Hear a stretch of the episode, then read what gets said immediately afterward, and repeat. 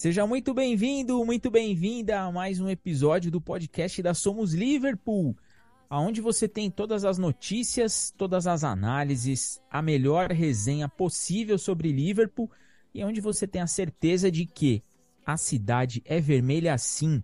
Merseyside Derby is red. O Liverpool vence o Everton, um jogo que foi morno. Nós vamos falar bastante sobre esse jogo, sobre clássico ser clássico. Vamos também fazer algumas referências aí à entrevista que tivemos durante a semana. Grande entrevista com Mário Marra. Tem bastante coisa para a gente trazer para vocês.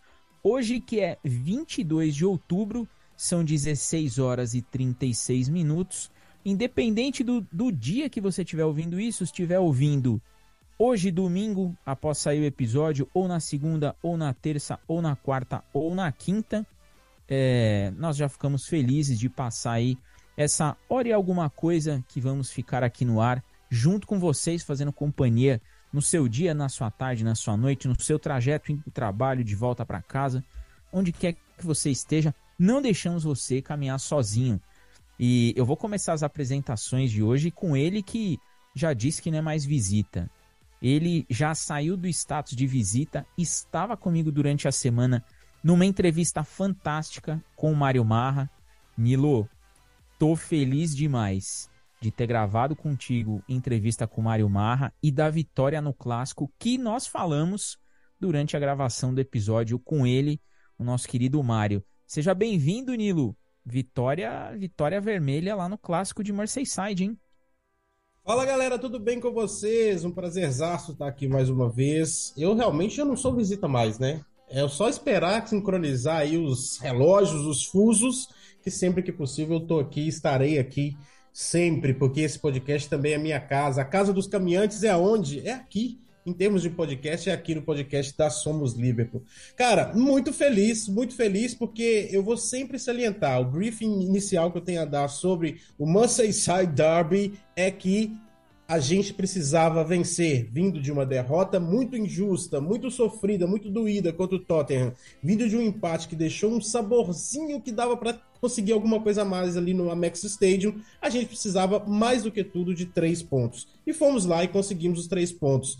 Foi um pouco diferente do que a gente imaginava? Foi. Mas o resultado é o que a gente esperava, é o que a gente precisava. E agora, daqui para frente, não tem como ir mais para trás. É aproveitar, porque tem muita gente aí que é tido como bicho-papão e que tá tropeçando, tá capengando. Nós temos que ir para frente, porque, cara, tem que arrebentar tudo agora. Obrigado pelo convite, obrigado pelo espaço que vocês deixam aqui falar as minhas groselhas. Vamos que vamos, que aqui ninguém caminha sozinho. E é isso, esse briefing aí é extremamente importante que o episódio vai ser muito bom. Eu não tenho dúvida disso. Clássico é clássico e vice-versa. Agora eu vou com ele que tá de volta aqui, tá bem de saúde. Agora eu tô tranquilo. Ele que que tá, eu diria que com uma regata. Tem gente que não gosta de regata, mas quem gosta, este homem que é símbolo nas Minas Gerais, ó Minas Gerais. Tô feliz que você tá de volta, Nick. Tô feliz que você vai comentar um clássico aqui com a gente. Bom dia, boa tarde, boa noite, boa madrugada para todo mundo presente. É muito bom estar de volta, ausente por problema de saúde mais uma vez. No dia que minha saúde for uma linha reta, eu sou uma geladeira. Mas no mais, a gente vai falar muito sobre esse clássico turbulento, né? Impressionante. Eu acho que as goleadas do Liverpool contra o United deixaram os clássicos do Liverpool contra o United mais estáveis do que os clássicos de Liverpool e Everton em Merseyside. Porque todos os clássicos têm uma confusão. Ou era o Richardson caçando confusão, ou era expulsão injusta, ou era pênalti mal marcado, e agora a gente teve a sessão MMA do Ashley Young, né? Merecidíssima a expulsão, obviamente. E a gente vai trabalhar muito bem esse jogo, mostrar os resultados, o que afeta o que não afeta o Liverpool, e entender, né, cara, que a gente tá com um pequeno gapzinho de mais de 3 pontos entre o G4 e os fora dele. E o Liverpool dessa vez ele está estável no G4, né? Comparado, comparado à temporada passada, que foi aquele começo difícil, a gente tinha muito questionamento. Hoje a gente não tem mais, é uma coisa muito mais estável que sim, tá todo mundo ali naquele brimbolo e o Liverpool está de volta ao patamar de estar entre os quatro primeiros do começo ao fim E por mais que às vezes tropece ou que às vezes se questione, o Liverpool continua jogando futebol e apresentando seus resultados da melhor maneira possível. Muito bom estar de volta. É, você sabe que é sempre por vocês, todo mundo sabe como é que, como é que funciona aqui. Um, um, um salve pro Pierce, que não pôde estar com a gente, pro Orlandinho, que não pôde estar com a gente. E é muito bom estar de volta, dividir a mesa com o Nilo, com o Diegão, com o Rodrigão, que estão aí para fazer um inferno na minha cabeça falando desse lado vermelho de Merseyside. É, bem lembrado eu, aí. Deixa eu deixar... só te interromper. Já vou, Por eu favor, sou um cara Nilo. polêmico, já vou interromper. Nick, Manda. pelo amor de Deus, que a sua saúde nunca seja uma linha reta, porque, meu amigo, quando aquele monitoramento fica retinho ali, amigão, a gente já foi dessa pra, pra, pra melhor. Tem que ser altos e baixos mesmo, pelo amor de Deus. Bem lembrado, gostei. E... Recados médicos, by Nilo. Guardem isso. Que sua vida nunca seja uma linha reta. Gostei. Eu vou guardar isso daí. É... Deixar um abraço aí pro Dani, que foi buscar a senhorita Tamara no curso. Dani, beijo pra você. E pra senhorita Tamara, Orlando, que tava no Engenhão, foi chamado de última hora aí e falou: terei que ir. Orlando, espero que você escute também esse episódio e que você guarde tudo que a gente vai falar aqui. E agora com ele, né? Rodrigo, 138 episódios, episódio 138, 185, somando tudo, mais um clássico, mais uma vitória do Liverpool e bastante coisa para falar, hein? Salve, salve, Diegão. Salve, amigos da mesa. Mais uma vez aí, muito obrigado, Nilo, por estar dividindo a mesa aqui conosco. Salve o Nick, já estava um bom tempo sem, sem gravar conosco aí, né? É muito bom tê-lo de volta também. A nossa garbosa e maravilhosa mesa desse, dessa resenha de sempre do nosso podcast aqui. Um salve, nossos queridos ouvintes. Muito obrigado mais uma vez aí pelo play, né? E, e é isso, vamos lá, vamos destrinchar um pouco desse Merseyside Derby aí, que a gente já imaginava que seria mais um jogo daqui amarrado, truncado, preso, digno de clássico, né? Eu acho que nos últimos anos, principalmente, nada define mais o clássico que é clássico do que Liverpool e Everton e Everton e Liverpool, né? Apesar das últimas temporadas bem abaixo da crítica do time azul de Merseyside, né? É, vem lutando contra o rebaixamento. Eu acho até que em algum momento essa conta ainda vai fechar. Eles vão acabar peregrinando para, para caindo para uma Championship da vida. Mas eles estão aí nessa luta, né, ao longo das últimas temporadas e mesmo assim tornam o clássico uma dificuldade para a gente, porque se fecham demais, não querem jogo, querem realmente fazer com que o tempo passe o mais rápido possível e, quem sabe, espetar ali né, uma bolinha no contra-ataque, uma, uma jogada aérea. E, consequentemente, isso acaba amarrando o nosso time, a gente acaba tendo uma atuação abaixo do esperado da maioria dos nossos jogadores, porque a gente não consegue jogar direito, a gente fica girando muito a bola de lá para cá, daqui para lá, né? É, fica forçando muitos cruzamentos, coisa que não é nossa característica, e acaba tendo um jogo bem abaixo daquilo que a gente vem apresentando nas últimas rodadas, principalmente.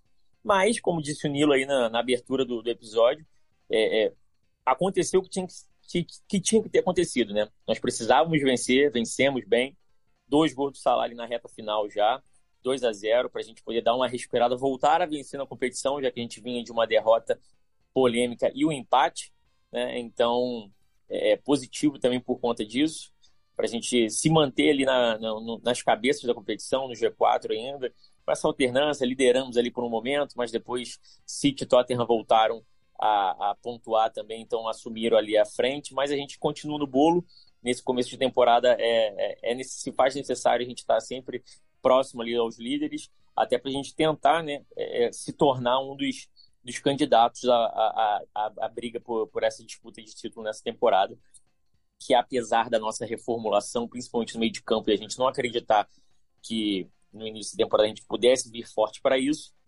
né, Klopp e companhia mostram justamente o contrário, né, que a gente vai estar ali sim, vai brigar sim, e a gente só precisa manter, manter uma sequência positiva e de repente aí nos confrontos diretos decidir nossa sorte futuramente. Então vamos destrinchar esse jogo, falar um pouco desse derby e dessa vitória maravilhosa. É, o jogo foi um, um 0 a 0, um 2 a 0, 0 a 0 não. Um 2 a 0 com cara de 0 a 0, né? Um, um jogo que tem muitas referências aqui do que a gente fala é, ao longo de alguns bons episódios, né? É, eu e o Rodrigo, a gente sempre deixa claro que A gente está acostumado com esse jeito bonito do Liverpool de jogar, mas tem jogo que você tem que vencer. Tem jogo que são três pontos. E o clássico, todo clássico são esses jogos. Clássico você tem que ir lá, você tem que ganhar para mostrar pro seu rival quem manda. Ainda mais jogando em casa, né? É, e, e, um outro ponto que a gente também vai falar bastante aqui é, é o fato do Salah, né? Nós sempre defendemos que o Salah é aquele cara que ele não pode ser substituído porque são em momentos chave que ele aparece. E o jogo inteiro ele estava tentando, pegava aquela bola na direita, cortava para dentro para tentar ou jogar ela na área ou tentar chapar ela para o gol. Não estava conseguindo, ele estava sendo muito bem neutralizado ali pelo, pelo lado direito, não estava conseguindo fazer esse corte para dentro, não tinha ninguém para rasgar essa linha de defesa do Everton e entrar cortando ali para o Salah de repente fazer esse passe mais por baixo. Mas num lance de pênalti que foi muito pênalti e o, e o árbitro já tinha deixado passar um lance num, num momento anterior de, de bola na, na mão dentro da área também, de mão na bola, né? É, acabou deixando passar no segundo, não tinha como. E o segundo gol do Liverpool para fechar a conta e passar a régua foi um belo gol, um contra-ataque muito bem puxado, conexão McAllister, Darwin Nunes e do Darwin para os pés do Salah. Um 2 a 0 que coloca a gente, mantém a gente lá em cima na tabela de classificação, deixa a gente dentro do dentro do G4 inglês, né? Terceiro colocado, um pontinho só atrás de Manchester City e Arsenal, 20 pontos tem o Liverpool contra 21 da duplinha azul e branca e vermelha e branca. E, e a gente tem que falar que o jogo também foi bem abaixo do que a gente espera do Liverpool, né? E um jogo com algumas polêmicas, né? Teve o Ashley Young expulso, teve o Everton praticamente abrindo mão do jogo, mas vem num momento aí bem, bem complicado. É, Nilo, começo contigo, esse 2 a 0 resultado que, como eu disse, clássico você não precisa jogar bem, você tem que ganhar. Ganhou o clássico, tá ótimo. Liverpool vinha de uma derrota muito injusta, né? Como você já bem iniciou. E vem aí agora nesse retorno de data FIFA. Talvez, se a gente pegar a tabela do Liverpool, ela é uma tabela até condizente com essa nossa reestruturação. Não tem nenhum jogo muito complicado logo depois de data FIFA. E a nossa sequência, em relação à sequência dos times que vem à nossa frente, é a sequência mais tranquila, né? Então, pegar o rival da cidade agora que não vive um bom momento e ganhar, dá moral para a gente seguir em frente, até pensando que tem Liga Europa já durante a semana, né? Mas o que, que você viu desse 2 a 0 Nilo? Então, vamos lá. Começando primeiro com a escalação, tirando aí a ausência do Robertson, né? Que a gente sabe que vai ficar aí por até 12 semanas ou mais fora.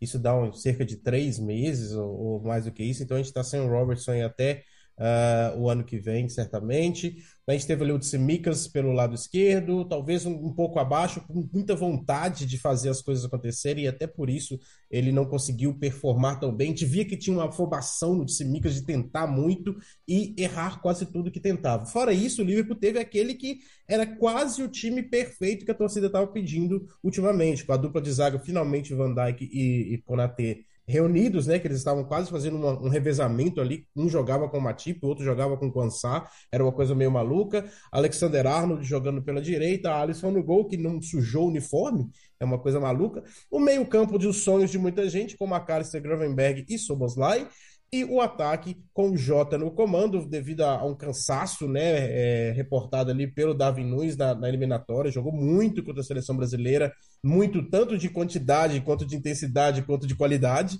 ele jogou contra a seleção brasileira, e aí não estava em condições físicas de, enfim, é, é, estar performando nesse, nesse clássico. É, do lado dele tinha o Dias e o Salah. O que eu quero falar é o seguinte: em determinado momento, sim, nós chegamos a dizer que o Salah era o pior do trio de ataque. Nós tínhamos o Dias, que para mim é o homem do jogo, porque ele é o cara que ele leva a expulsão do, do, do, do jovem lá do, do Everton, que eu chamo ele de jovem, afinal ele é young. É, eu, ele, também ele faz a jogada do, do pênalti, porque você até é, é, trocou as bolas ali. O pênalti não dado é um que ele dá um corte e o, o zagueiro passa levando ele de carrinho e tudo, e o juiz simplesmente ignora. a bola fica parada, cara. A bola fica parada. Ele para a bola, dá o corte do zagueiro. O zagueiro dá o carrinho, leva ele com tudo. E o juiz, não, beleza, deixa, deixa arder. Não vamos dar esse pênalti, não. E depois ele também é o cara que faz a jogada cruzando para dentro. E aí o Kim, número 5, zagueirão do Everton, ali com a mão esticada ali, não tinha como, ele faz um bloqueio, não tinha como não dar aquele pênalti. Eu queria também salientar aqui que nós não nos escondemos, viu? Você que tá aí, meu querido hater, obrigado pelo play, primeiramente, mas você, querido hater, que tá aí falando assim, fala agora! Fala agora do Konaté que deveria ser expulso. Deveria ser expulso, sim. A arbitragem da Premier League é uma bagunça. O Konaté faz uma falta que não tem violência para vermelho direto, mas é uma falta que impede um, um contra-ataque. Então, sim, ele deveria ter sido expulso. Foi um erro. Foi um erro. O Klopp até fala, né? Nós tivemos sorte de não ter não, do Konaté não ter sido expulso. Na verdade, é um erro crasso e, e, e absurdo da arbitragem da Premier League. Então, assim, é, não, é, não é que a gente é beneficiado ou a gente é prejudicado ela erra e erra assim de uma forma absurda. E mais um erro foi, foi ocorrido nesse jogo. No mais, o que, que eu tenho a dizer?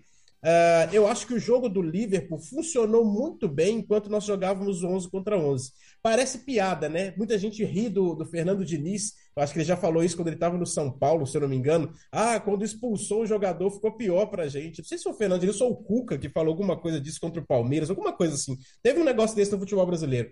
Cara, mas é nítido. Você via o Everton a, a, a, trocando ali, fazendo uma trocação com o Liverpool. O Everton não veio só para defender, por incrível que pareça. Chegava um pouco à frente, dava muitos espaços. O Liverpool teve pelo menos uns três contra-ataques de quatro contra dois, assim, que era bizarro ele não ter feito gol no começo. Por algum motivo, algum milagre, o Everton conseguia, alguma displicência nossa, erro de última decisão, alguma coisa assim a gente não fazia o gol. Uh, mas depois que o Ashley Young é expulso, o Everton vira o Burnley do Sandite. Ele simplesmente monta uma linha com cinco atrás, três à, à frente dessa linha e apenas o Calvert Lewin na frente. É, e aí fica muito difícil e ele trava tudo aquilo que o Liverpool tinha de escape. Por exemplo, o próprio Gravenberg, que eu já sei que será uma polêmica nesse, nesse episódio, mas o Gravenberg, que para mim fazia uma ótima partida em termos de é, saída de bola, velocidade, estocadas rápidas, transições rápidas para o contra-ataque, um, um, equilíbrio muito interessante. Ele muda de direção de uma maneira muito interessante. O primeiro toque dele é sensacional quando ele recebe a bola já girando ou ele recebe a bola já abrindo para um, um, companheiro. Isso é muito interessante. E esse eles fizeram algumas duas jogadas ali, ele, Soboslai, McAllister e o próprio Jota, que eles começavam a cruzar as bolas entre eles ali e saíam na cara do gol. E o Liverpool não fazia o gol por, por loucura. Uh, fora isso, outra coisa que a gente tem para que eu queria ressaltar aqui é a boa notícia de ter um Jota performando bem novamente, que ele foi o único cara que abria a defesa do Everton. Por uma ou duas vezes ele fez uma fila ali driblando três ou quatro e abria a defesa quase chegando para fazer gol. Uma delas causou uma falta no limite da grande área que deveria ter sido para o Soboslai bater, mas o Arnold tentou mais uma e mandou mais uma na barreira. Enfim, conseguimos o que precisávamos, os três pontos, é como eu disse. E com isso, a gente conseguiu o objetivo, é, é o que a gente tem para hoje, cara. A gente tem que comemorar muito, porque a gente está começando a talvez querer mais do que só o que a gente precisa, que é os três pontos. Deixa para dar show daqui a pouco, talvez contra o Manchester City lá no Etihad, quem sabe. Ô Nick, eu vou jogar para ti agora, fazer esse passo para você, com alguns elementos aí do que do que o Nilo trouxe, que são extremamente interessantes e pertinentes.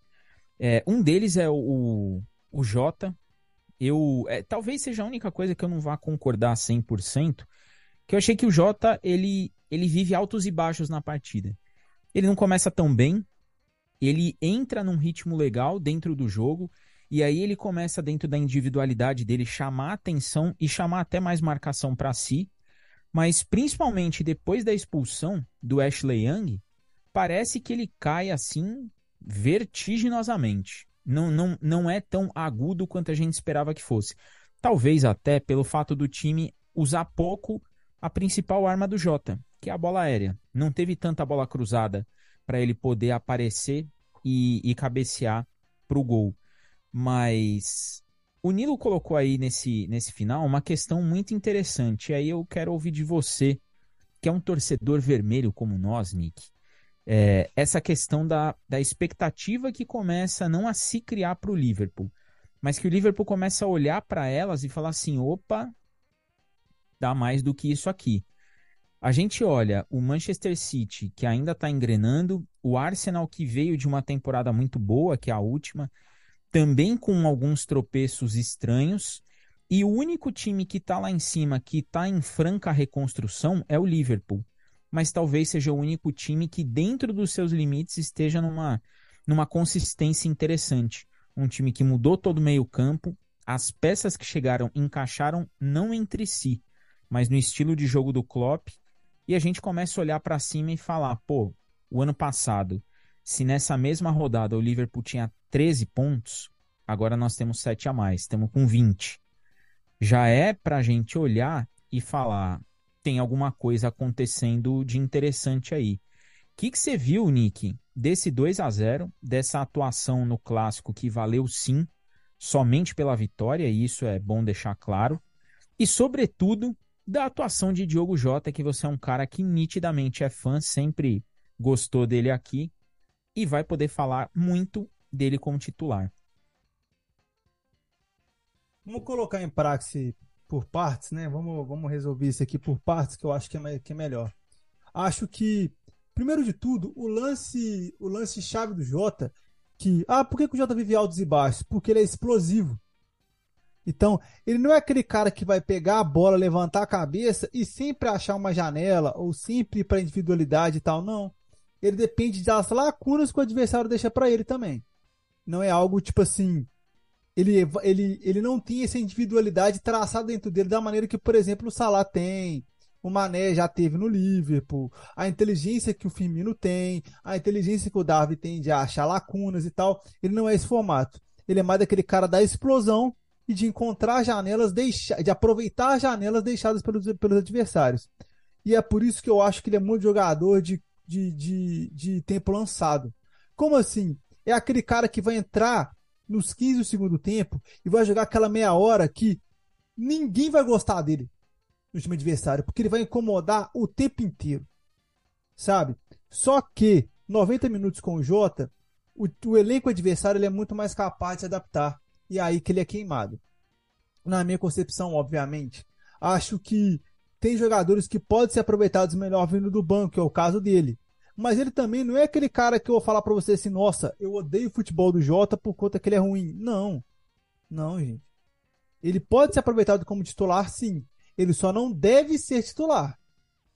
Fala para você assim, ah, o Darwin saudável merece ser banco pro Jota? Jamais. E é isso que não pode acontecer.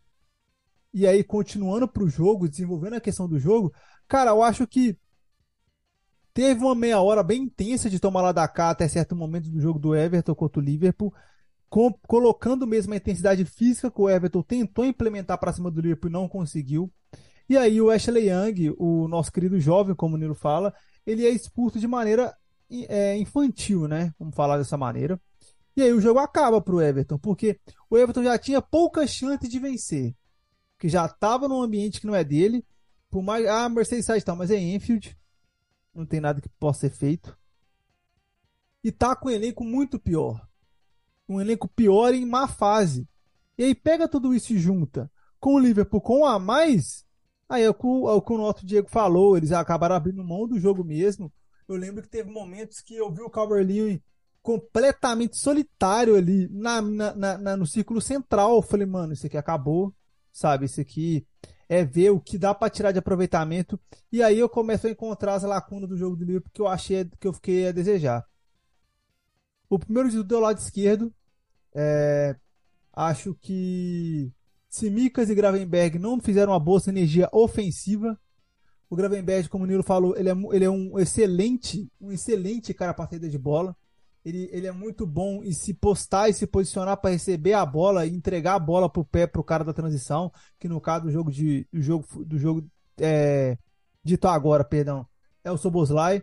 E aí assim, já, já, já essa sinergia que tem que rolar entre o meio-campista é, isolado e o lateral não rolou do lado esquerdo, portanto que o Tsimikas foi muito queimado por ele, na minha opinião, tipo, ele se postou muito mais pro meio do que pra lateral, e o Tsimikas teve muito mais que carregar a bola ou fazer as inversões do que ir pro 1-2, aquele 1-2 que a gente tanto gosta, que a gente tanto ama, que sempre vai deixar um cara ali na ponta, um cara ali na base, que é que o Nilo falou, que o Diego falou, que faltou os cruzamentos pro Jota, faltou.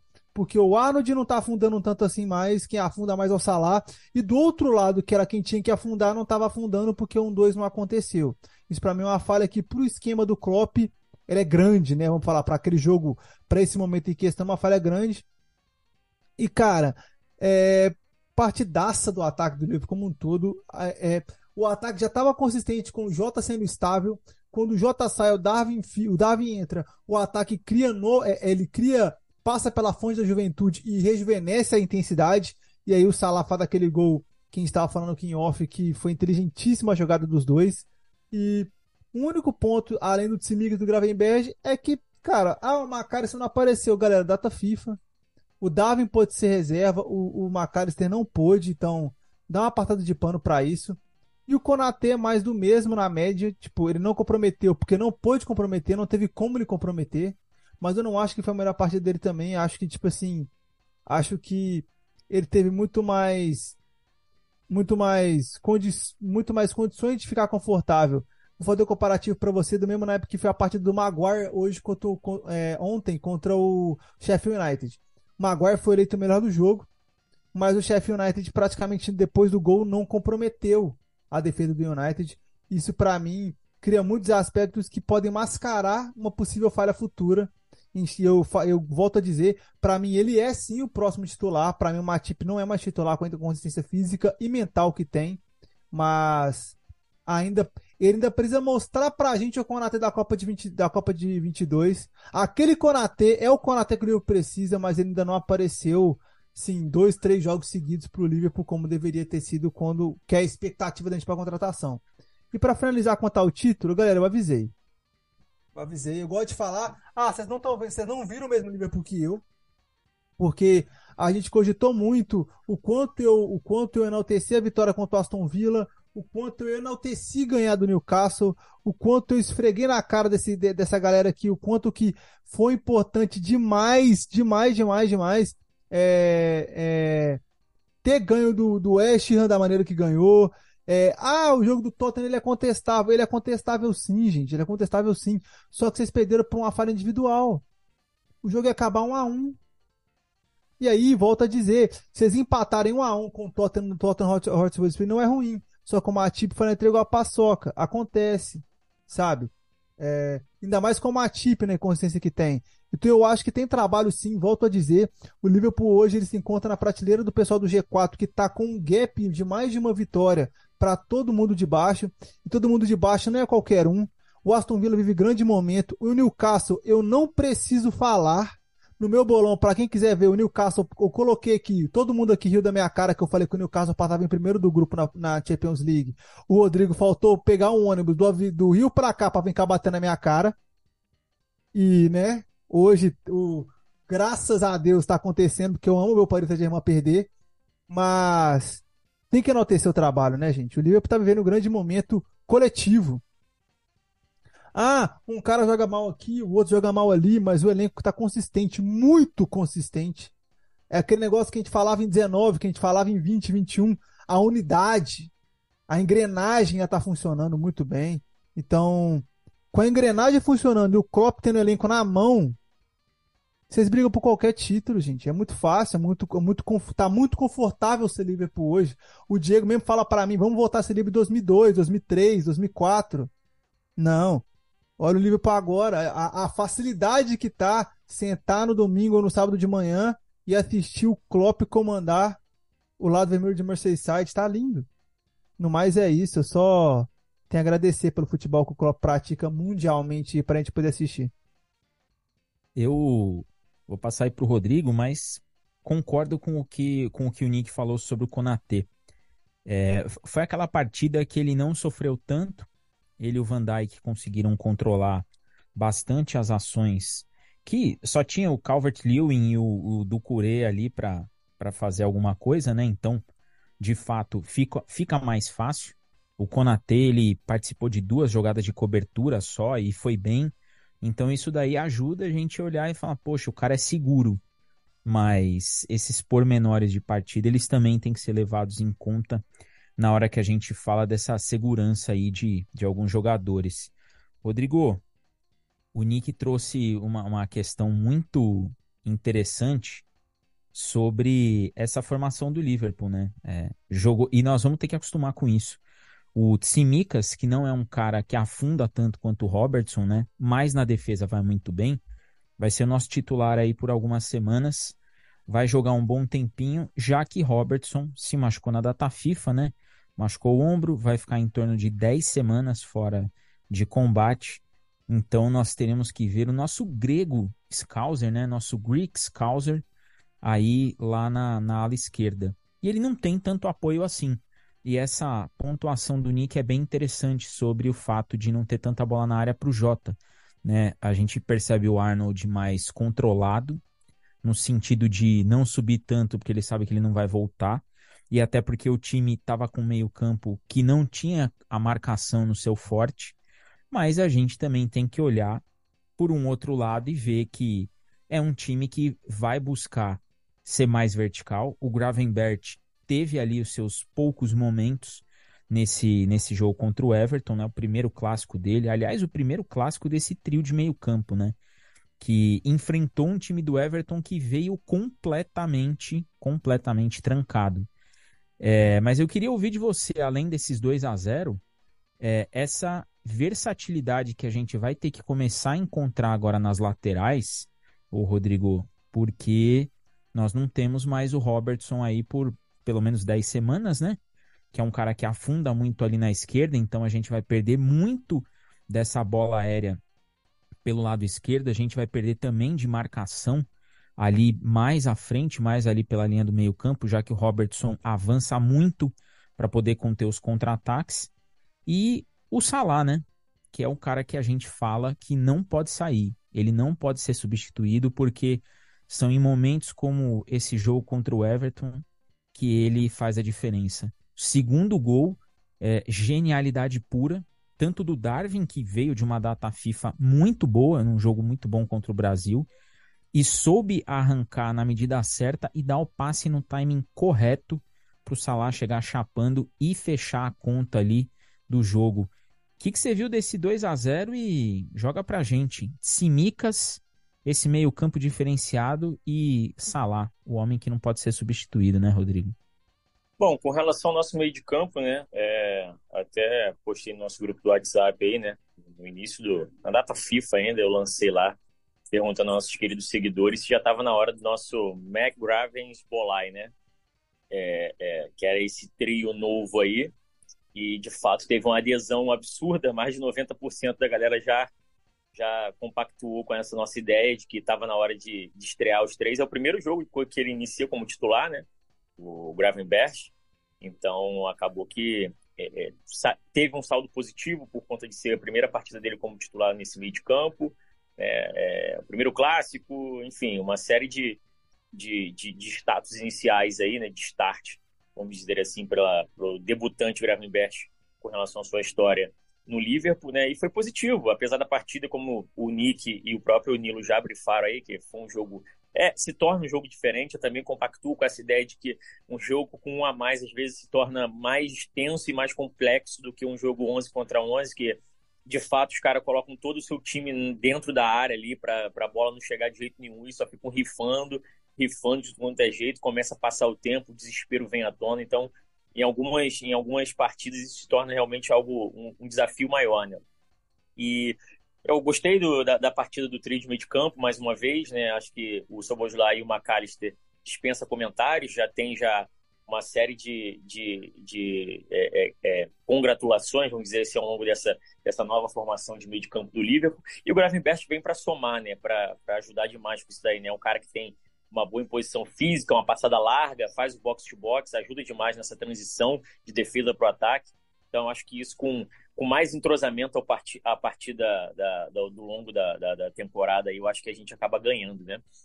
É, e com relação ao Tsimikas, cara, eu acho que o nosso problema, com, não é nem problema, mas eu acho que no caso dele é mais sequência de jogo. Eu acho que com ritmo, com três, quatro jogos, a gente vai poder ver um Tsimikas um pouco mais solto. Eu acho que ele de fato se assemelha muito a algumas características do Robinson. Ele defende bem, mas apoia bem também.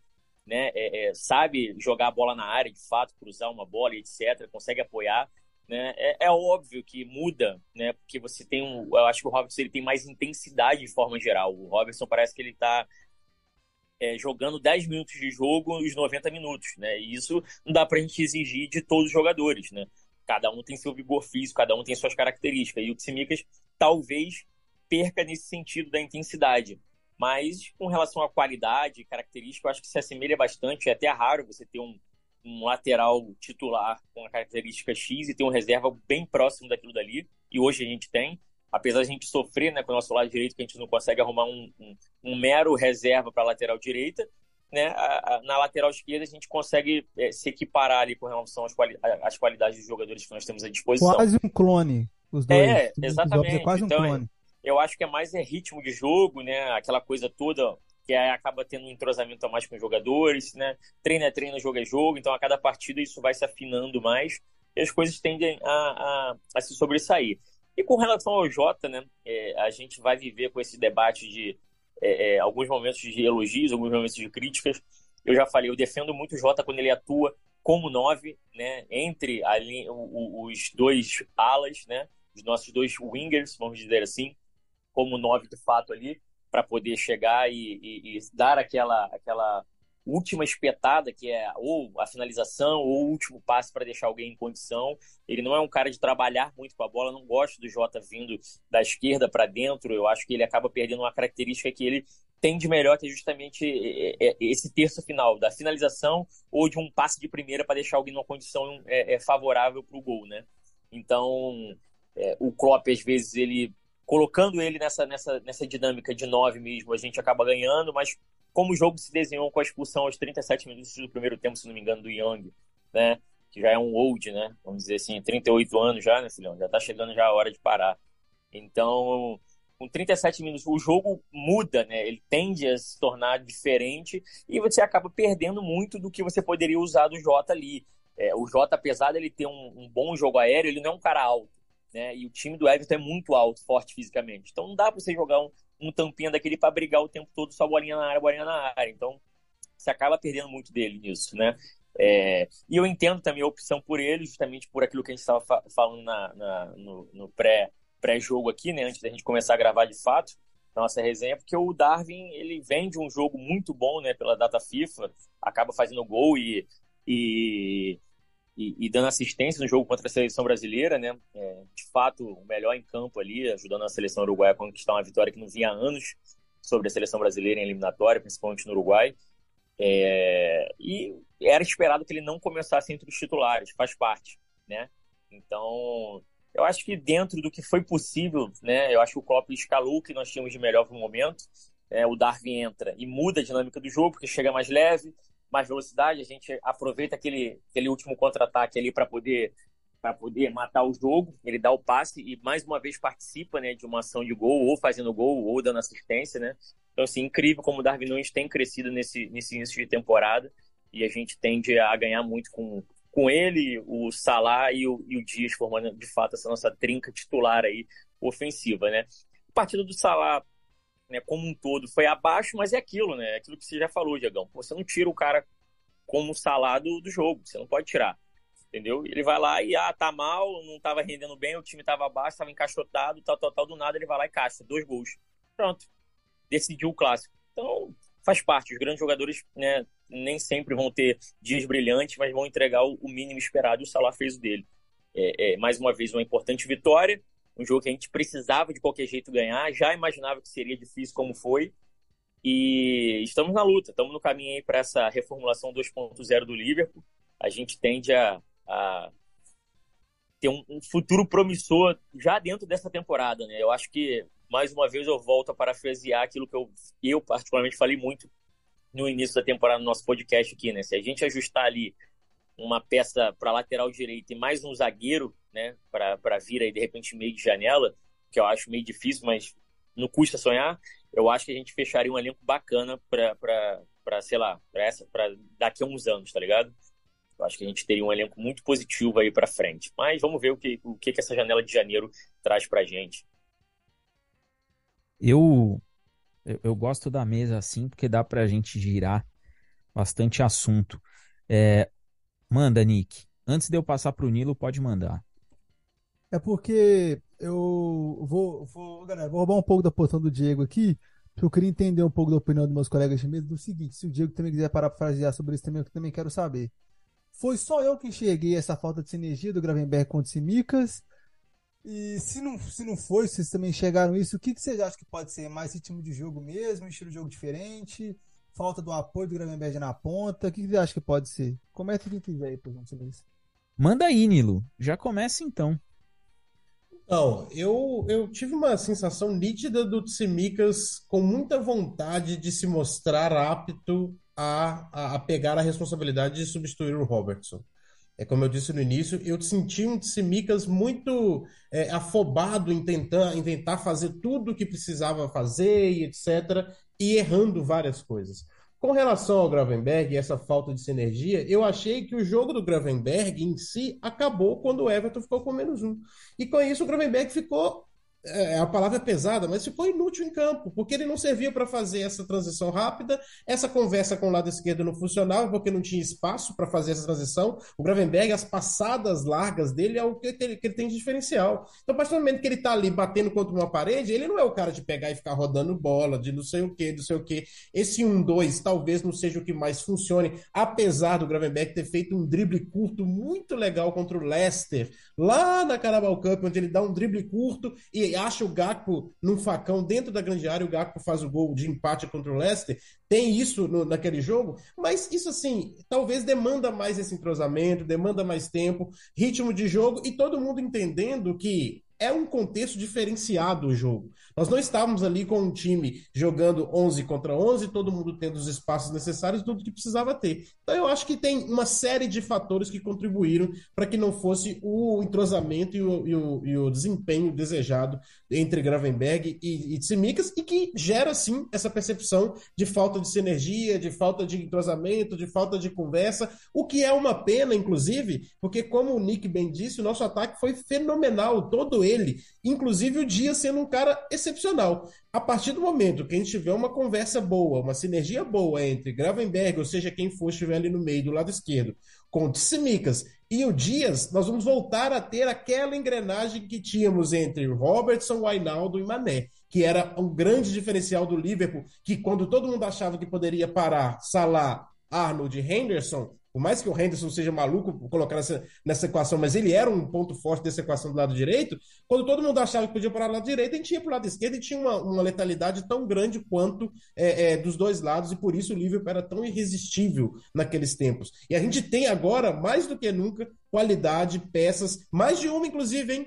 Porque o Jones já funcionou bem por ali, o Gravenberg funcionou bem por ali. No momento onde nós tivermos o Endo funcionando no meio, ou seja lá quem for, se é que vai ter alguém para o meio, o McAllister pode funcionar bem por ali. Enfim, a gente tem muita peça. Isso que é, isso que é o legal agora. Para quem viveu, gente, para quem viveu de Keita, de chorar por trazer um Keita para campo, falar de tanta peça assim, eu acho que eu vou até engasgar. É, é muita comida para colocar na boca ao mesmo tempo. Vai lá, Rodrigo. Responde o Nick aí. Então, assim, é, é como eu já tinha falado, né? É, eu acho que é mais o, a questão da, da, do entrosamento, sabe? De ter aquela liga ali, etc. Do, do jogador ter o ritmo, ter a sequência, porque treino é treino, jogo é jogo, né, pessoal? Então, assim, é uma coisa é uma coisa, outra coisa é outra coisa. Eu acho que com, sei lá, dois, três jogos, três, quatro jogos aí, acho que repetindo principalmente o time, né? Porque nem sempre a gente tem a possibilidade de repetir o time, né? Tem isso. Você, você vai ter mais uma cancha, né? O time vai ter mais aquela conexão, aquela sinergia, como tá, tá dizendo bem o Nilo, né? De saber onde é que o outro tá, onde pisa melhor, como que ele se aprofunda, como o outro chega para recompor e ajudar numa ação ofensiva ou defensiva. Então, acho que com, com o passar dos jogos aí, com a necessidade da gente ter o Tsimikas, que de fato agora vai ser titular durante essa, essas 10 semanas de ausência do Robson, isso vai se ajustar daqui a pouco a gente vai ver um, um, vai ter uma noção né, de uma melhora ou não, né, de fato, com relação a esse, esse elo entre eles aí. Eu vou. O meu questionamento para o Nilo é, vai, vai um pouco pegando do que trouxe o Nick e um pouco do que, do que colocou aí o, o Rodrigo com relação a essa expectativa de janela. É, Milo, se a gente começa a olhar o Liverpool engrenando, a gente também tem que olhar e ver um pouquinho do time sofrendo com lesões pontuais. É, não tivemos o Kurt Jones por um momento, não tivemos o Elliott por um momento, é, o Tsimikas voltou de lesão, e agora a gente fica até o fim do ano, praticamente, porque se são 10 semanas, vai ficar até dezembro. A previsão de volta aí do Robertson é Boxing Day para frente. Nós vamos pegar algumas, algumas fases interessantes, alguns jogos interessantes até essa volta. Como que a gente pode olhar para esse time do lado esquerdo, pensando que o meio-campo deu uma estabilizada? A gente olha e fala, pô, McAllister, Soboslai e vai entrar o Endo, vai entrar o Gravenbert, pode entrar o Kurt Jones, pode entrar o Elliott. Nós temos muitas opções e só o Endo de marcação. Só que o Endo não é o cara que faz esquerda e direita. Como que você imagina esse time agora, Nilo? Sem o Robertson, que fecha bem espaço. Agora que nós encontramos o meio-campo, é o primeiro desafio da temporada do Liverpool encarar essa reta aí de, de primeiro turno sem o Robertson, olhando para o elenco e, e até para aquela expectativa que a gente falou nesse episódio já no início, de olhar para cima e falar, cara, dá para a gente ir além. Nós somos, nós somos o Liverpool, nós somos uma equipe que, que estamos a um ponto do líder e a gente tem condição de ganhar de quem está na liderança. Como que você vai olhar, analisar esse período de 10 semanas em que o lado esquerdo nós vamos ter que remendar uma cobertura? Então, a primeira coisa que a gente tem que sempre salientar é que houve um jogo abaixo, exige, é, é necessário uma adaptação, um entrosamento, mas o Tsimikas é um daqueles melhores reservas que a gente tem no Liverpool. Eu diria aí, Tsimikas, Kelleher, são caras que a gente deixa entrar no time sem, sem é, pestanejar. E olha que nós estamos falando do Alisson, hein, pro Keller entrar. Não estou falando de qualquer coisa, não, mas toda vez que o Keller entrou, entrou e, e deu, e deu conta do recado. A questão é: o que, que a gente tem que é, é, tentar lembrar? Gente, Premier League, com a intensidade que é, e principalmente o esquema de jogo do Klopp, com a intensidade que ele precisa que exista para que as coisas funcionem, o Klopp já deixou muito claro que ele não aposta em fazer grandes coberturas atrás, no sentido de se sentir bem é, coberto defensivamente. O Klopp sempre disse que ele, o, o objetivo é ganhar a bola lá na frente. Ele sempre falou: o meu objetivo é ganhar a bola lá. Quando eu perco a bola lá, eu dificultar lá, eu quebrar a, a, tranquilidade do adversário lá na frente. Eu não, não vou ficar preocupado em cobrir o Arnold. Eu quero que a bola nem chegue aqui na, nas costas do Arnold, ou no Semicas, ou etc. Então, o Liverpool, com esse, essa intensidade, essa necessidade que o, que, física que o esquema do Klopp exige, ele vai ter lesões, gente. Na, na, temporada que nós vencemos a Premier League, muita gente às vezes se esquece, mas quem pegou no gol muito tempo foi o Adrian. No início da temporada, o Adrian ficou no gol por muito tempo, porque as lesões aparecem de um lado ou de outro. Elas sempre aparecem. Elas sempre aparecem. Então, a gente precisa dar os nossos pulos. A gente vai ficar. Ô, ô Diego, me desculpe ser um cara mais pessimista, mas eu quero deixar aqui o meu pessimismo e tomara que a galera que está nos ouvindo aí uh, esteja mais para o seu lado do que uh, pro meu, mas eu acho, eu acho que o Robertson volta somente em fevereiro. Por quê? Porque eu acho que ele voltaria em meados de janeiro, só que a Premier League tem aquela pausa de duas semanas ali em janeiro. A segunda, o segundo quinzena de janeiro, se não me engano, é uma pausa. Então, ele vai voltar justamente nessa pausa e, consequentemente, a jogar mesmo, ele vai voltar em fevereiro. A boa notícia, para quem não sabe, é que o Klopp mesmo disse que o Robertson volta rapidamente aos treinos. Só que ele não pode voltar a, de, de, forma alguma a, a, jogar, a treinar com o time ou se envolver em qualquer situação de jogo, porque ele não pode ter uma pancada no ombro. Então ele não vai perder, talvez, tanta questão física. Ele não vai ser aquele cara que precisa de aquela. demanda aquele tempão para condicionamento, para aquela coisa toda, porque ele vai estar tá ali fazendo alguns movimentos na academia, alguma coisa do tipo, para que ele possa é, é, manter ali a sua, a seu condicionamento físico. No entanto, o que, que eu acho? Eu acho que o Klopp precisa ter uma estratégia com o, o Ataro Endo. Eu não sei se essa estratégia está sendo colocada em prática. Eu não sei, a gente fica sempre com aquela ideia de que Ah, o Klopp colocou o Fabinho muito tempo no banco e depois, quando o Fabinho entrou, ele tomou conta da posição e, e botou para quebrar. Tá, tudo bem, isso realmente aconteceu. Mas o quanto isso está acontecendo com o Endo?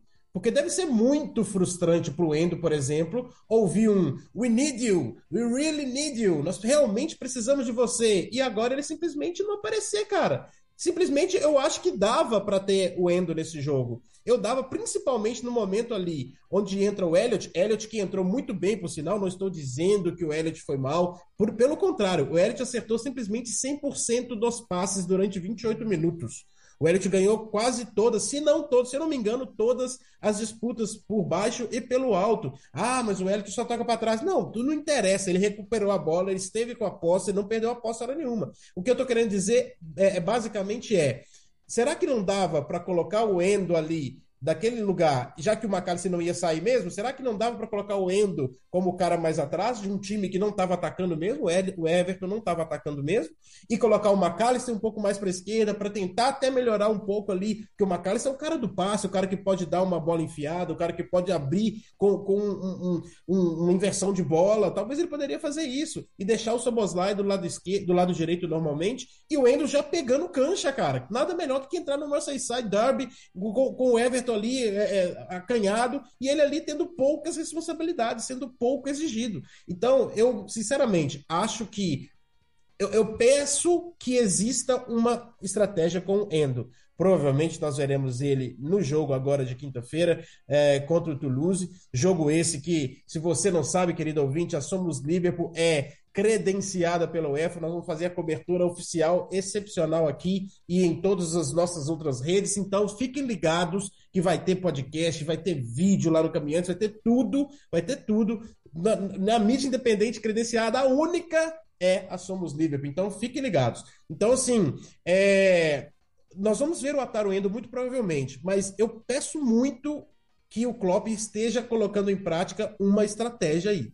Porque se não estiver, aí é um tiro no pé muito grande e uma confiança de talvez um André, como algumas pessoas dizem na, na janela de transferência de janeiro, que pode ter, pode necessitar da mesma é, é, adaptação que o Endo precisa. E até mais, o André tá vindo de um outro futebol, de um outro, de um outro nível, de um outro velocidade, de um outro tudo, cara. Ok, ele pode ser um cara assim, acima do nível total e pode chegar ali, encaixar e tomar conta da posição e beleza mas pode precisar da, da evolução, da, da, da, adaptação do mesmo jeito. O Endo já está lá. Ele veio, ele era ele, no Japão, ele é praticamente uma parede, nada passa por ele. No Stuttgart, ele era uma coluna, um cara assim que era alicerce do time. Eu, cara, não sei. Eu já vi algumas oportunidades, mas é como a gente costuma dizer, né? Eu tenho que confiar no Klopp. Primeiro, porque ele é o Klopp, e segundo, porque, obviamente, o Klopp sabe muito mais de futebol do que eu. Ele tá lá dentro, ele sabe o que está acontecendo nos treinos, eu queria ver mais do Endo, mas, e eu acho que ele pode cooperar para isso que o, que o Diego falou. A questão do lado esquerdo, a questão de liberar um McAllister, a questão de descansar um McAllister, de preservar um McAllister que algumas vezes começa a receber críticas, porque ele tá, mais uma vez no jogo, ele, ele deu uma, uma, uma, uma catracada lá numa bola que ele recebeu e deu um passo errado. Dessa vez não deu em nada em termos de, de, de, gol, alguma coisa assim. Mas alguma hora isso pode, sei lá, começar a queimar o McAllister. Não é isso que a gente quer, de forma alguma. Então, vamos ver. Tomara que exista uma estratégia aí que o Klopp tenha alguma coisa em mente para melhorar cada vez mais. Porque o elenco é bom, todo mundo já disse aqui. O elenco é bom, peças tem. E a gente tem que colocar a única peça que a gente tem para aquele lugar para jogar. Eu concordo com tudo que o Nilo jogou aí pra gente. É, sobretudo pela questão da entrada do Endo, né? É um jogador que a gente vai precisar. Nós não temos volante de marcação, né? O Baicetic. Vou até procurar para ver se, se já tem aí uma, uma ideia de quando ele pode voltar de maneira efetiva. Mas é um cara que, né? O Endo é um cara que a gente vai precisar bastante. Principalmente em jogos contra Arsenal, jogos contra o City, o clássico contra o Manchester United todos os times vão forçar aquele lado. E a gente tem que pontuar. O Tsimikas, defensivamente, é um cara que ele vai melhor do que ofensivamente. Diferente do Robertson, que faz bem as duas coisas. E diferente do Arnold, que ataca muito, mas não consegue defender. Então nós temos aí uma, uma questão defensiva para as laterais que vai influenciar diretamente nesse modelo de jogo do Klopp, nesse ataque do Liverpool. E você, Rodrigo? Se pedimos aqui um zagueiro, um lateral para nessa janela, vamos ter que seguir com esse, com esse elenco até a, a janela de transferência aí que abre no dia, se não me engano, no dia 2 de janeiro e torcer para que o Klopp não queira inventar algumas coisas, né? Nós temos aí traumas recentes de invenções de posições que acabam deixando a gente um pouquinho para trás. O que, que dá para a gente esperar dessas 10 semanas aí, Rodrigo? Deixa eu só, deixa eu só interromper o Rodrigo, até para jogar uma coisa para ele pensar, para ele, ele talvez adicionar na conversa dele. Será que com essa possibilidade do Tsimikas melhor defensivamente, finalmente o Klopp vai ceder e colocar o Tsimikas como um verdadeiro zagueiro pela esquerda e liberar de vez o, o Arnold para ser o meio de campo que ele quer ser e fazer aquela celeuma toda de, de lateral invertido? Não sei, né? Pode ser. Excelente, hein? Manda aí, Rodrigo. Bom, de fato ele já faz essa linha às vezes com o Robert mesmo, né? Acaba acontecendo durante os jogos com o Arnold, e até sem o Arnold isso aconteceu, né? No jogo que o Gomes estava atuando ali pela lateral direita, a gente viu o Gomes é, sendo esse volante ali por dentro, já no, no círculo central ali, né? Então, assim, é, acaba que virou uma nova, uma nova tentativa né, de, de tática aí pro time do Liverpool, vindo do Klopp ao longo dessa, desse, desse início de temporada. Já vinha tentando isso no final da última temporada, que foi a temporada dos maiores problemas, né? É, e agora, no início dessa, parece que ficou, de fato, é, é, bem, bem claro para todo mundo que é, isso vai ser utilizado. Então, assim, eu, certamente a gente continuará utilizando é, é, esse tipo de, de, variação, vamos dizer assim, né? A gente vai começar num 4-3-3, mas vamos variar para um 3-4-3, né? Ou hora para um 3, 2, 4, como já aconteceu também em outros momentos. E, é, o Klopp tem, tem modificado bastante o time nessa temporada. Então, assim, eu acho que isso é, é uma metodologia que ele acaba levando de forma geral, não só dependendo da, daquilo que ele tem na, nas mãos, né, para o momento ali. Então, acaba sendo utilizado da melhor maneira que o time tem em si. É, com relação ao Tsimikas é isso, e com relação a, a possíveis vindas, etc., não, não, tem jeito, concordo com vocês quanto à utilização do, do Endo, né? É, é, eu acho que é um cara que precisa de mais rodagem, precisa de, de ter mais, é, mais sequência, mas pode ser o que o Nilo falou, o, o, o, ritmo da Premier League é diferente da Bundesliga, né? Então pode ser que o, o Klopp esteja treinando e trabalhando isso nele, para que ele possa de fato render aquele o esperado. Ele é o destruidor de jogadas, ele é o cara que é para dar aquela contenção que a gente precisa. Apesar do McAllister estar atuando muito bem como primeiro volante, não é a dele. Gente, eu sinto que falta essa pegada e, isso não pode ter nesse meio de campo do Liverpool. Tem que ter essa marcação, essa mordida, né? essa, essa ferocidade para você chegar e tentar destruir no bote ali o ataque adversário. O McAllister não tem isso.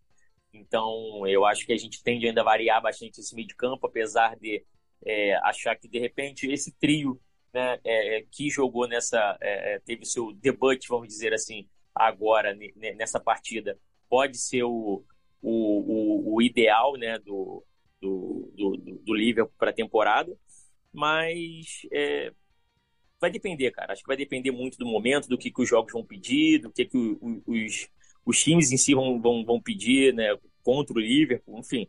É, a gente tende a rotacionar bastante esse elenco. Eu acho que a gente vai usarmos isso como já tem, tem sido feito né, ao longo da temporada. Então, é, é esperar, é torcer para que de repente, aí, mais uma vez, eu repito, se vier uma, uma um, um zagueiro, um lateral aí para janeiro, sei lá, acho que é o, é o ideal. Eu vou jogar um questionamento para você, Nick, do, do Doda e do Paulo de Tarso. É, vou aproveitar para mandar um abraço para toda a galera lá do grupo do Caminhantes, que em dia de jogo é impressionante essa galera. O jogo é 8 e meia da manhã, das 6 e 17 a galera já começa naquele esquenta, quem vai ser titular, já sai escalação.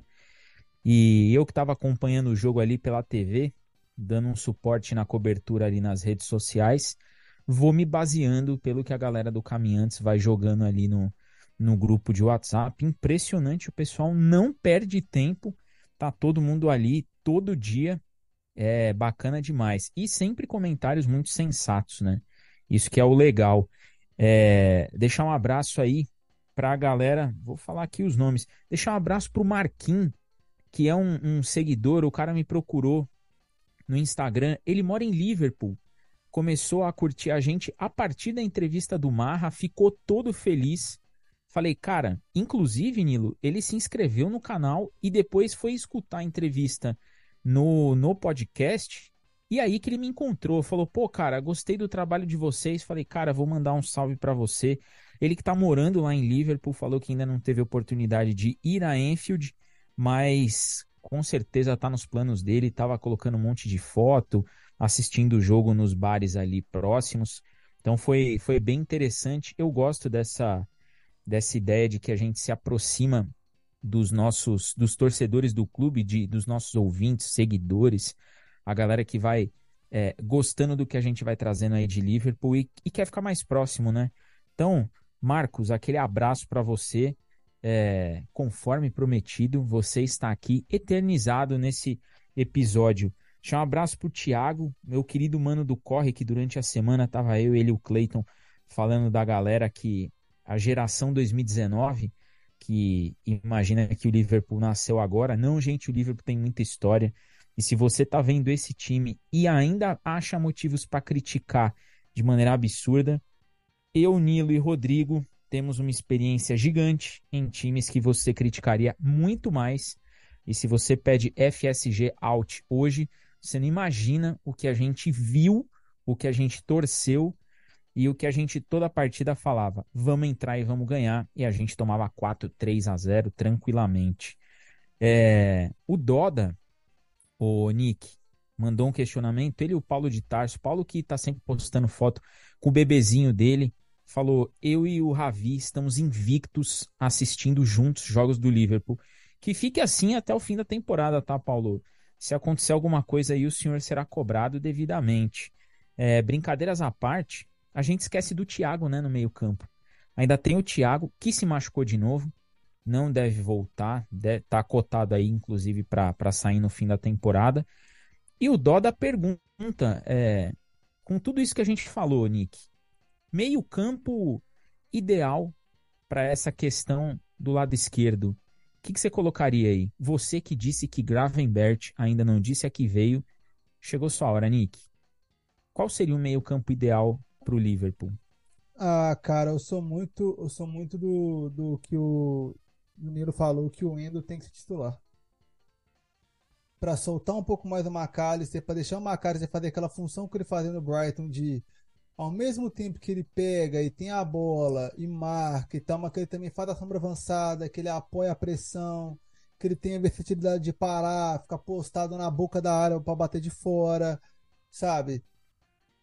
Esse se a gente não tá tendo ele porque o meio-campista que tá com eles ali, o Gravenberg, o Elliot e tal, não tá marcando o fundo, sabe?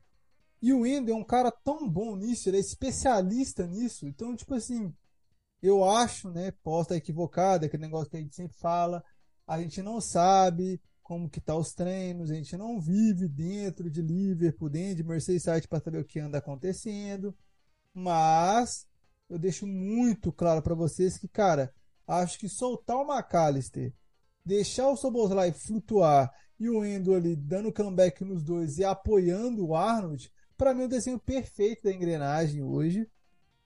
Até o retorno do Thiago, se ele retornar, sabe? Acho que não tem nem muito que ficar debatendo sobre. Ah, o Gravenberg é muito bom. É, gente, mas ele não é o meio ele não é o primeiro volante que eu procuro para a posição para soltar o McAllister. Ah, mas ele é melhor que X, ele não é melhor hoje com o McAllister nem com o Soboslai. Se o Endo conseguir potencializar os dois melhores meio-campistas do Liverpool e fazer um serviço que já é de qualidade dele, cara, Gravenberg no banco tranquilamente, sem sofrer, sem pestanejar. Todo mundo concorda que Harvey Elliott e Curtis Jones também não tem que ser titulares absolutos. Então, assim, se no Japão, que está jogando o formato de jogo de Capitão Tsubasa na classificatória na, da, da, da, da Copa Asiática de seleções, se ele está dando show lá, por que ele não pode dar show em Merseyside também, sabe? É muito possível. A função é praticamente a mesma. o estilo de jogo não é tão distante, questão de intensidade. Só depende, liter, literalmente, só depende do Klopp querer fazer essa, essa inversão. Isso dá o que dá. Porque, na minha humilde concepção, acho que potencializar os pontos, os wingers, como o Rodrigo mesmo falou, é a, é a, principal, a principal característica do Liverpool hoje. Porque não é mais o Liverpool daquelas inversões de bola dos laterais, igual era em 19, igual era em 18. Então acho que potencializar as triangulações, coisa que Macaros e seu Bolsonaro vai fazer com perfeição, acho que é o que está faltando para, mesmo na retranca, mesmo no jogo difícil, mesmo no clássico, mesmo no jogo, jogo contra o adversário mais difícil, é, em questão de dar o campo, né, que vai retrancar ali dentro da área o jogo todo, acho que isso vai ajudar bastante a ter as batidas de fora da área que o Rodrigo tanto ama e os cruzamentos que o Nilo tanto pede.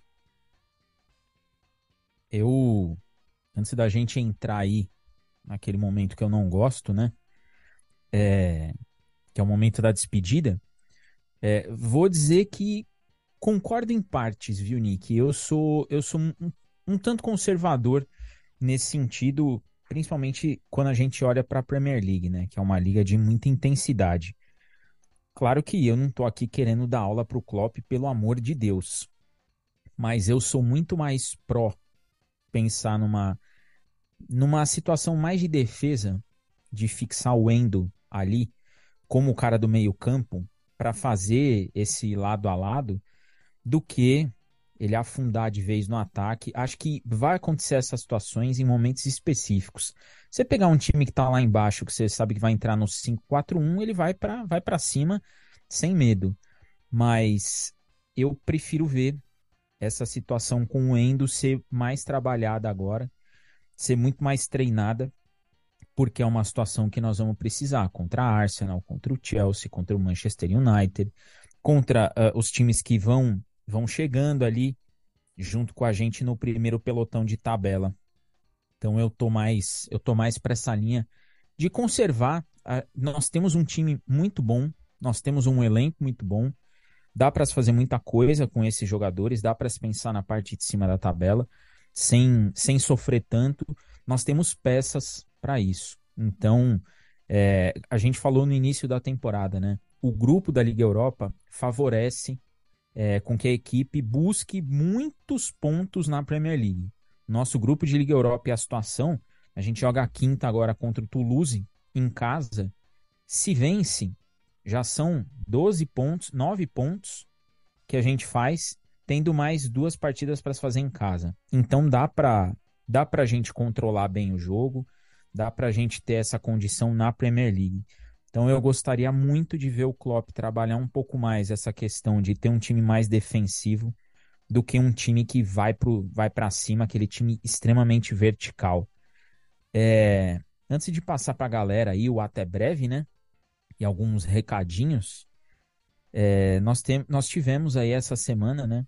O falecimento do Sir Bob Charlton, que foi jogador do Manchester United, sobrevivente do acidente dos anos 50 com o um avião, ele e o Matt Busby, e levaram o Manchester United à sua primeira conquista de Liga dos Campeões.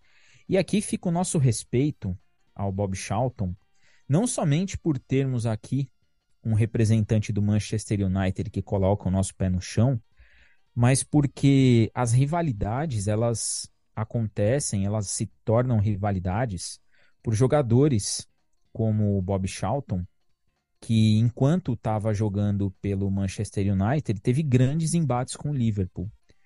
E da mesma maneira que o Liverpool tem os seus ídolos, o United tem os seus Liverpools, todos os times têm os seus ídolos, são esses caras que tornam os clássicos grandes, com uma atuação diferenciada, com uma declaração diferenciada, com gols, com defesas, com assistências. E nós estamos vendo, nós aqui podemos é, falar, não tranquilamente, mas estamos presenciando a partida dos grandes nomes da história do futebol. Nós estamos vendo a história do futebol ser escrita, nós estamos narrando uma pequena parte da história e também estamos vendo a partida desses caras que fizeram o esporte ser o que ele é hoje, da maneira como a gente ama, da maneira como a gente vive isso intensamente. Então fica o nosso, o nosso respeito à, à partida do Sir Bob Charlton, o nosso respeito também a, a todo torcedor do Manchester United que está sentindo essa partida, porque é um ídolo e o futebol é o que é por conta desses ídolos. Então fica o nosso recado aqui né, para essa, essa partida que foi tão de repente. Ele sofria com demência desde 2000 e 2020, quando ele foi diagnosticado, e parte de, vai deixar muita história. É um jogador que tem estátua na frente do seu estádio. Isso é a mostra, a prova do quão grande esse cara foi, não só para o futebol do Manchester United, mas para o futebol inglês, para o futebol mundial. Foi o capitão, o cara que ergueu a taça de campeão do mundo no único título da seleção inglesa, então merece sim o respeito. É, vou começar esse até breve, vou começar com o Rodrigo, que hoje está com a câmera desligada por motivos de não estar em condições de aparecer, mas ele trouxe aqui todo o brilhantismo dos seus comentários para mais um episódio, episódio 138. Rodrigo, avisa o pessoal que quinta-feira pós-jogo de Liga Europa, tem live lá no Caminhantes e depois nós estamos aqui. É isso. Salve, salve, Diegão. Salve, amigos da mesa. Mais uma vez, muito obrigado, Nilo, pela participação. Nick, muito bom estar na sua presença. Deixar um salve pro Danny Boy e pro Orlandinho, que infelizmente não estiveram conosco hoje. Um salve especial para nossos queridos ouvintes que fomentam e fermentam esse nosso tempero aqui dessa, desse podcast que nos ajuda, nos alavanca o tempo todo. E agora vocês sabem, né? É, o, o, roteiro dessa temporada né, tem sido bem explícito para vocês nas redes sociais. Né? Tem jogo do Liverpool, live, caminhante vermelho. E depois você sabe que você pode ouvir o podcast na Somos Liverpool. Então, a receita está bem, bem clara para todo mundo. Então, já sabe, né? Quinta-feira tem Liverpool, já cola logo lá na live no YouTube, no Nilão, que ele vai trazer o melhor dessa partida. E, posteriormente, vocês sabem onde podem ouvir essa resenha maravilhosa com o Nilo, ou sem o Nilo, ou com o Nick, sem o Nick, ou sem eu, ou sem o Diego. Não, o Diego sempre está aqui, infelizmente para ele. Mas, enfim, a mesa gira, mas o Diego está sempre aqui. Então, você já sabe que essa receita tá bem simples aí. Pós-jogo do Liverpool, colar na live e de, logo depois você sabe que pode achar no seu agregador favorito aí o nosso episódio, mais um episódio gravado. Então vamos que vamos, tem Liga Europa. Como disse o Diegão, é, já é para fechar o caixão ali, chegar nos nove pontos, mesclar o time, fazer uns testes, usar bem aí a molecada que a gente tiver à disposição para ver se quem é que pode render, quem é que pode ajudar de alguma forma ao longo da temporada. E vamos por mais. Até um próximo episódio e valeu! Nick, como bem frisou o Nilo aí, credencial de Liga Europa, credencial de Premier League, tudo personalizado, temporada daquele jeito. Quinta-feira estamos de volta, né? Roteirinho. Você assiste o jogo, cola na live e espera que logo em seguida tem um podcast saindo. É esse o roteiro, ô Nick? Galera, eu não gosto de concordar com o Diego, não, mas dessa vez, se eu não concordar, eu sou maluco. Entendeu? Quinta-feira estamos de volta aí para fazer estrondar mais uma possível vitória do Liverpool. E como eu já falei, a, a, a, o começo é ter a caminhada confortável do Liverpool no grupo da Liga Europa. A disparidade de elenco é muito grande, né? Que que está tendo entre o Liverpool atual e os outros clubes da Europa League. Eu acho que o Liverpool vai passar a ter um pouco de problema quando os clubes da Champions League, alguns deles, né, caírem para a Europa League. E Aí não seja comer... o Sevilha. Só isso. é. E vamos ver como é que vai ser. Isso aí. E pro fim de semana que vem também, né, gente? Porque querendo ou não, o Liverpool pega o Nottingham Forest em Enfield. Ô, gente, que, que semaninha macia, hein? Levinha para vestir vermelho Merseyside. Levíssima. E aí a gente faz isso acontecer com aquela maestria que a gente sempre sabe que todos vocês esperam, porque é tudo por vocês. Um salve pro Nilo, pro Rodrigão, pro Diegão, meus compatriotas de meses atuais. Um salve pro Landinho e pro Pierce por estarem ausentes com seus compromissos pessoais. E quinta-feira é a gente de novo. Primeiro o Liverpool, depois o Nilo e depois a gente. Segue essa sequência aí que você vai brilhar tipo uma estrela, tá? É isso, é tudo nosso. Eu, eu vou dizer uma coisa, experiência própria. Essa semaninha suave com Toulouse, em seguida o Nottingham Forest, é aquela semana que, para quem tá de fora, fala assim, pô, dois jogos, duas vitórias do Liverpool. Para quem é Liverpool, a gente olha e fala, tá na cara que vai acontecer alguma coisa nesse, em um desses dois jogos. Dito isso, ganha, ganha do Toulouse, joga no jogo Nottingham Forest 1x1. Exata, é a nossa cara. É a nossa cara. E numa rodada em que o City perde e o Arsenal perde, a gente vai lá, empata o jogo. Pra, pô, é aquela montanha que o Klopp cava para ele mesmo. Espero que isso não aconteça. Ô, Nilo, primeiro Meus senhores, dizer... peraí, peraí, peraí, peraí, peraí, peraí, peraí. Essa rodada agora é United City. Não torcer pra quem? essa... essa, essa rodada... Pra morte. Vou torcer pelo Meteoro, é isso. É isso. É, exatamente.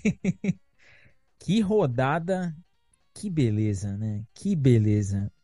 É aquela rodada que o torcedor do Liverpool olha, é, é aquele memezinho, né, do botão e do herói ali, querendo, apagando, secando o suor, né? Torcer para o United, torcer. Ah, mas empatezinho, empatezinho tá ótimo, né, gente? É, um empate tá é legal, ótimo. né? Um empate, um empate seria bem bacana ali, um 0 a 0 0 a 0 não, vai ter 1 a 1 que vai ter algum gol do Manchester City e tem que ter gol do Manchester United se ele quiser alguma coisa. É, o Nilo, quero dizer para você aqui que foi especialíssimo o, o, episódio que a gente fez de estreia do Caminhantes Talks com o Mário Marra. Que episódio! Não teve um que ouviu que não que não veio com, com coisa boa, com elogio, aquele feedback positivo. Eu assisti a entrevista depois, porque eu sempre falo que enquanto, enquanto eu tô aqui gravando, eu tô mexendo no setup, eu tô olhando a tabela, eu tô vendo alguns stats para poder trazer para vocês o que tem de melhor aqui e sempre um conteúdo de qualidade. Quando acaba que eu vou escutar, vou ver o que foi feito, aí é que eu paro e vou me deleitar com o que a gente coloca no ar. É, acredito que semana que vem seja uma primeira semana minha e sua numa coletiva de UEFA que eu já recebi o, o aval aqui, já recebi o convite, já vamos providenciar. Então, aviso o pessoal que quem quer saber um pouco mais sobre Mário Marri e Liverpool é para colar com a gente ou lá no canal da, do Caminhantes ou em qualquer agregador de áudio. E avisa a galera que depois do jogo da Liga Europa, nós estamos por aqui. Então, galera, muito obrigado aí pelo convite mais uma vez. Já disse, já deixei de ser é, um convidado, uma, uma pessoa visitante aqui. Muito obrigado por isso. Assim que os fusos se alinham, eu estou aqui presente. Muito obrigado.